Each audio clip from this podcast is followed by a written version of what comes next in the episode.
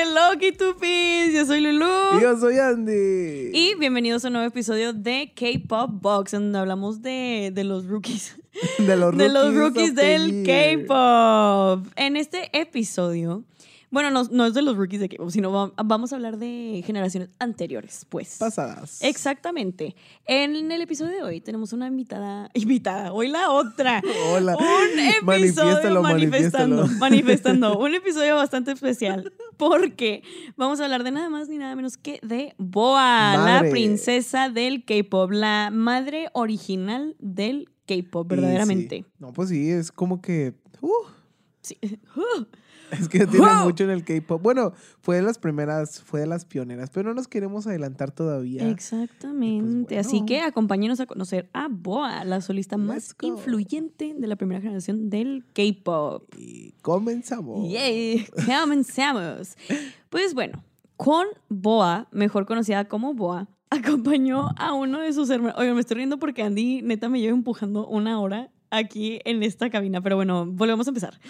Con Boa, mejor conocida como Boa, acompañó a uno de sus hermanos a realizar una audición para SM Entertainment. Aunque su hermano fue quien audicionó como bailarín de breakdance, fue ella quien consiguió el contrato con la empresa ese mismo día. ¡Wow! Sus padres inicialmente se opusieron a la, a la noción perdón, de que Boa dejara la escuela para ingresar al mundo del entretenimiento, pero finalmente aceptaron debido a la persuasión de sus hermanos mayores.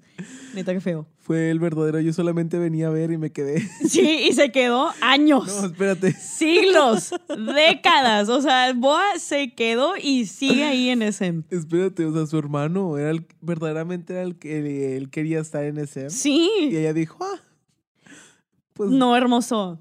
No, hermoso, yo gané. que no se puede. Ya me ¿Sabes a quién también le pasó lo mismo? ¿A quién? A Mark Lee. Él ¿Por qué? acompañó a su hermano mayor a audicionar a SM Entertainment. Y a Mark le dijeron de que, ah, estás tierno, de que, a ver, audiciona. A y él de ver. que, bueno, o sea, y él decía de que no, yo iba a cantar. Luego le dijeron de que, ¿sabes rapear? Y él de que, pues no sé. Y rapeó. Y bueno, le dijeron a Mark, bueno, te quedas. Y el hermano de que, bueno, bye. Neta, yo lloro. Ah, bueno. Y el hermano, literal. ah, ah, porque el hermano igual era el del sueño. O sea, de que no. neta. Yo sí lloraría, verdaderamente. Pero bueno, son las oportunidades que se te presentan en el momento y cómo desaprovecharlas. Exactamente. Y pues bueno, ¿qué más? Aparte, pues Boa fue trainee dos años después, antes, perdón, antes de debutar. Te encargo. Ajá. Su fandom se llama Jumping Boa y el color representativo es el color amarillo.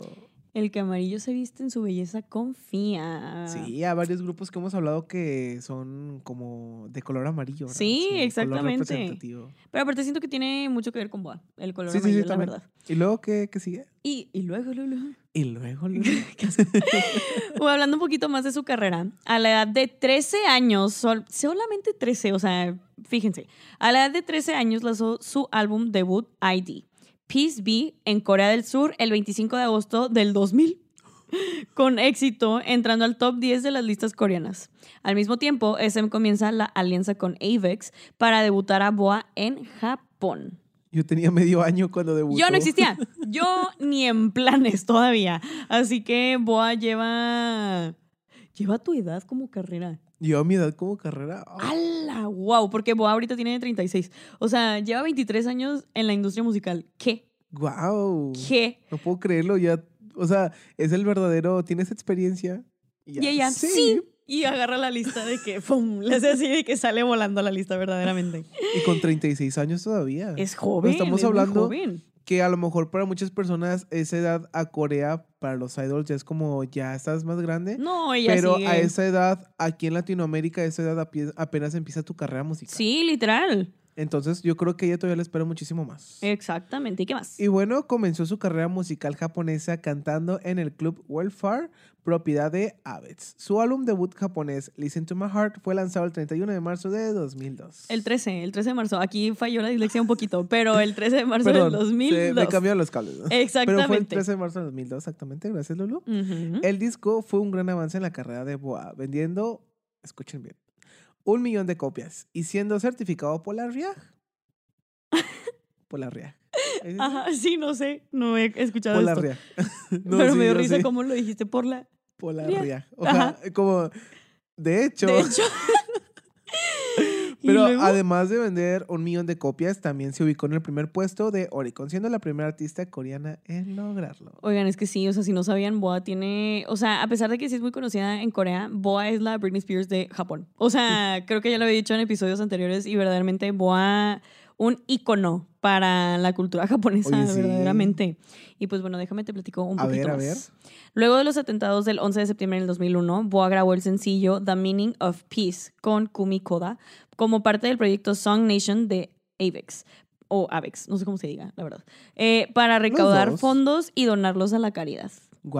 Y después del Madre lanzamiento, caritativa. obvio, madre, Claro. madre Boa. ¿Cuál madre Teresa? Madre Boa. Oye, pero estaba chiquita. Uy, ¿Cuator- ¿14 sí. años? Mm, Sí, porque debutó a los 13, en 2000. Sí, en el 2000 y luego... ca- Era nada. O sea, estaba de que en segundo de secundaria, ¿qué es esto? O sea, pero bueno. Después del lanzamiento de Listen to My Heart, Boa lanzó su segundo álbum de estudio coreano, Number One, así se llama, un mes después. El álbum vendió alrededor de 544 mil copias y se convirtió en el cuarto disco más vendido del año en Corea del Sur. Ese álbum, oigan, verdaderamente es la canción Number One de Boa. Es icónica, unstoppable. Ah, No, puedo, no tengo ni palabras. Number One de Boa es la mejor canción, y ni modo. Y pues bueno, después de estos lanzamientos continuaron los éxitos con álbumes como Valentine, Atlantis Princess, que icónico, y Shine We Are. Wow, o sea, como viendo desde esa perspectiva donde ella debutó como solista. Ajá. Porque sabemos muy bien que la mayoría de los solistas ahorita actuales pues provienen de un grupo de K-pop. Exacto. Y es como que ya tienen su fama desde hace pues tiempecito. Sí, o sea, ya grupo. tienes de que la familia y Ajá. luego cuando dicen de que, ay, vas a ser solista, como que Ya no empiezas de cero. Sí. O sea, literal ya tienes una idea de quién es, bla, bla, bla. Pero va a venir pues, de nada. Ella viene siendo solista toda su carrera. Bueno, ahorita ya, bueno, vamos a hablar despuesito de qué pasó con ella. Pero pues desde sus inicios como solista ya le iba súper bien. Exactamente. ¿Qué más, Andy? Aparte, su primer álbum recopilatorio, Best of Soul, vendió más de un millón de copias. Vendi- O sea, vendiendo, ella tirándole ya a los millones. Sí, es bien chiquita. Sí, ya como que millonaria. No, man. Es que, wow. Aparte, ¿cuántos años le calculas? Como 15, 16. Sí, ahí ya, ya Wow. tenía un poquito más de años, ya no era de que 13 años, ya era como 16. Yo no me imagino 17. en mi primer año de prepa vendiendo de que millones de No, copias. ni yo, o sea, nadie se lo imagina. O sea, neta, wow. Y ella dejó la escuela. Wow. Oye, pero también está súper bien porque no es como que, ay, dejé la escuela y pues no hice nada. Ajá. Es como que dejé la escuela para vender millones. Dejé la escuela para ser rich. Y ni, mo- y Y soporten. Y, Y todos en la aparte- escuela de que con fracciones. y ella de que Ella haciendo Making it rain, de, "Ahora ¿Cuánto gané? literalmente para eso soy la suma. Todos multiplicando manzana y ella Y multiplicando ella multiplicando dólares. billetes. Exactamente. Bueno, aparte, Boa fue la primera cantante asiática no japonesa en tener dos millones de álbumes vendidos en Japón. Imagínate. Wow. no japonesa, viene de otro país, llega y vende. Y pues las de ese país no vendían. Wow.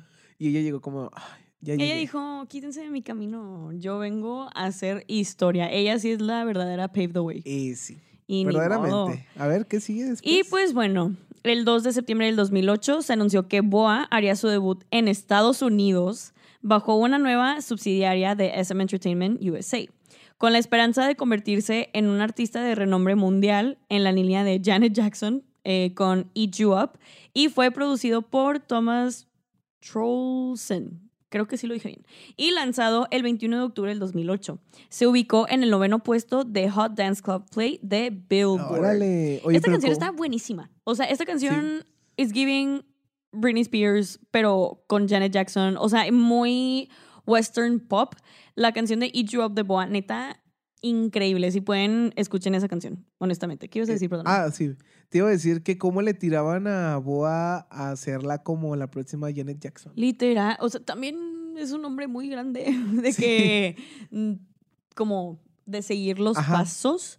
Pero... Y siento que el siento que si ese plan hubiera sido en estos años, chance y sí funcionaba, pero sea, en el tiempo que fue se me hace que no fue en el correcto. O sea, obviamente Boa sigue siendo de que una leyenda. Este, pero siento que si hubiera funcionado ese plan de ser la próxima Janet Jackson en estos Sí, yo creo que sí. años. Sí, pero siento que es, es que SM siempre ha estado mm, más allá más que adelantado. Sí, exactamente, Muy veían la adelantado a visión. su época, claro que sí. Exactamente, ándale, exacto. Y como estaban tan adelantados a su época de que siento que el mundo todavía, el mundo western todavía no estaba listo para tener a una cantante solista mujer, niña coreana, de que para ser como la próxima Janet Jackson. Siento que no, No estábamos listos. preparados. Bueno, yo digo que no estábamos porque ya tenía ocho años ahí. Sí, ya, ya existíamos. Yo tenía siete. Ah, sí. Pero sí, no estábamos listos. Y pues bueno, vamos a dar como un brinco en el tiempo. Ok, sí, sí, sí. Este, unos años más adelante, en marzo del 2014, Ocho años Boa- después. ¿ocho? De, ¿Del 2008 al De 2014? que debutó en Estados Unidos. Pero debutó en el 2008, ¿no? 2008, 2014 menos 2008. ¿Ocho? ¿No? 7 más Ah, 7. seis. Oigan, no. Andy no sabe Seis. sumar. Sí, son seis. La que dejó la escuela fue Boa, no tú. O sea, 7 más 7, 14. No, eh, 2014 menos 2008, seis. ¿Qué? Ah, sí. ¿No? Claro que no. 7 más 7. No, ¿por qué estás sumando- sumando 7 más 7? La que no sabe sumar soy yo. Ok, bueno. Por eso tenemos que estudiar. Por eso no tenemos que dejar la escuela así como lo hizo Boa. Nosotros sí tenemos que seguir estudiando. En marzo del 2014, Boa fue nombrada directora creativa de Facto en SM Entertainment, junto a su compañero de agencia Kangta, que ya hemos hablado bastante de Kangta porque fue miembro de HOT. Fue puesta a cargo del cuidado mental de los aprendices que debutan a una edad temprana. ¿Por qué? Porque pues ella debutó siendo niña, Sí, sí, sí. verdaderamente. Guau, oye, pues qué, qué puesto tan importante le dieron. Sí. Porque ella solamente, y ella solamente sabe lo que es debutar, Sí. pues tan chiquita. Entonces Y yo sola. creo que, ajá, y sola. O sea, no debutó en grupo como, No. por ejemplo, puedo poner el ejemplo de las New Jeans, Sí, que que también están están chiquitas, y, pero ellas son un grupo, o sea, si ellas se sienten mal, entre ellas se apoyan. Sí, son pero amiguitas, Boa a fin de estaba, ajá, cuentas. sí, sí, pues un grupo de amiguitas y todo. Pero Boa estando sola, Neta, mis respetos. O sea, mis respetos porque cumplió muchas cosas y a mu- una edad muy temprana. Pero lo hizo, lo hizo muy bien. Obvio, obviamente. Pero qué bueno que ella a lo mejor hizo un plan como para las nuevas niñas que vienen, que van a debutar. Sí. Y qué bueno. Y bueno, pues vamos a ir platicando de Boa. Exacto, a ver. Posteriormente su carrera seguiría activa con altas y bajas hasta el lanzamiento de su álbum Kiss My Lips, que fue en 2015, en donde obtuvo una atención más notoria por la aparición de Sehun de EXO en el video musical de Who Are You. Icónico. Icónico. Icónico. Verdaderamente icónico. O sea. ay. También siento que Boa tiene un estilo de música muy único. O sea, sí la ves y sí se ve la influencia. influ- ¿Influencia? Inf- Ahora, no, es cierto, la influencia. córtale, mi chavo. De. Sí, tiene flu. De. La influencia. Whatever. Se ve que se influenció, estoy bien dicho. Influenció. Ajá. De Western artists. O sea, de Britney Spears, de.